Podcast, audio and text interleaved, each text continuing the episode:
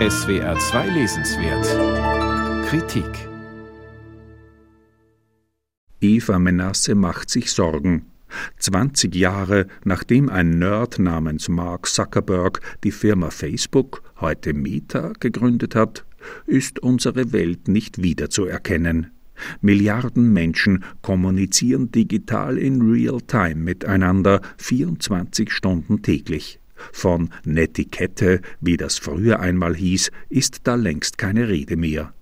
Der vorherrschende Ton auf Twitter und Co, diesen Eindruck kann man gewinnen, besteht aus mutwilligen Beleidigungen und hysterisierenden Beschimpfungen. Enorme Emotionen werden digital freigesetzt, geteilt und um die Welt geschickt. So Eva Menasses Befund. Diese Emotionen pflügen Politik und Gesellschaft um, es ist da wirklich, glaube ich, eine Parallelwelt entstanden, in der wir alle böser, aggressiver, gnadenloser, kompromissunfähiger und einfach insgesamt hemmungsloser sind als in der wirklichen Welt. Und das färbt aber ab. Das ist wie eine Rückkopplung auf unser Verhalten in der analogen Welt.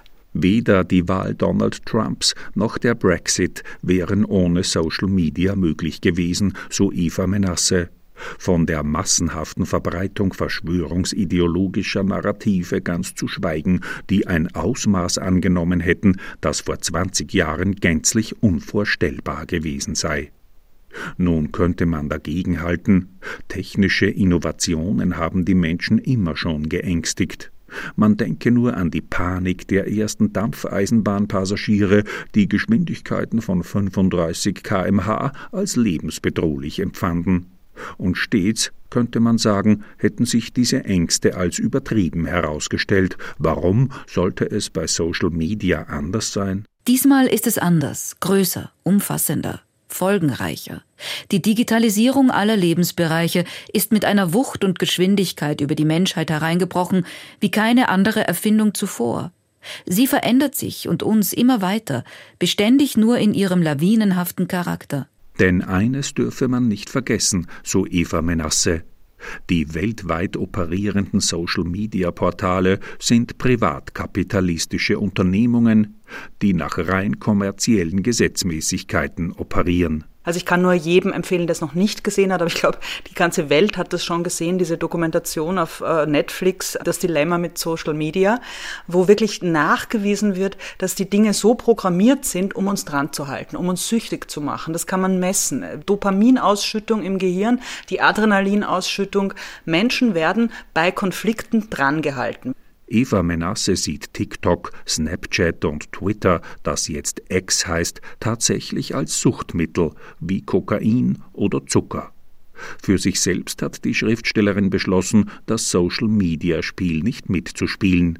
Durch individuelle Verweigerung, das weiß die Schriftstellerin, werden sich die Probleme allerdings nicht aus der Welt schaffen lassen. Ich glaube aber auch, dass man nicht umhin kommen wird, sich Beschränkungen zu überlegen als Gesellschaft und zwar als globale Gesellschaft. Genauso wie wir das Klimaproblem nur global lösen können, können wir dieses Kommunikationsproblem nur global lösen. Es muss, glaube ich, irgendetwas passieren, weil die Erosion von gesellschaftlichem Zusammenhalt oder auch vom Glauben an Demokratie oder an Vernunft oder an Aufklärung oder auch nur an Fakten, dass es eine Wahrheit gibt, eine überprüfbare, die ist schon bestürzend und da müssen wir uns irgendwas überlegen. Aber ich fühle meine Rolle eher als die der Analytikerin und nicht der Problemlöserin. Aber das Problem zu lösen beginnt mit der richtigen Analyse.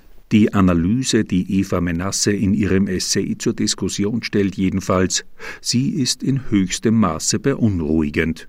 Wenn auch die positiven Aspekte, die Social Media auch hat, in diesem Buch vielleicht etwas unterbelichtet bleiben alles und nichts sagen vom Zustand der Debatte in der Digitalmoderne.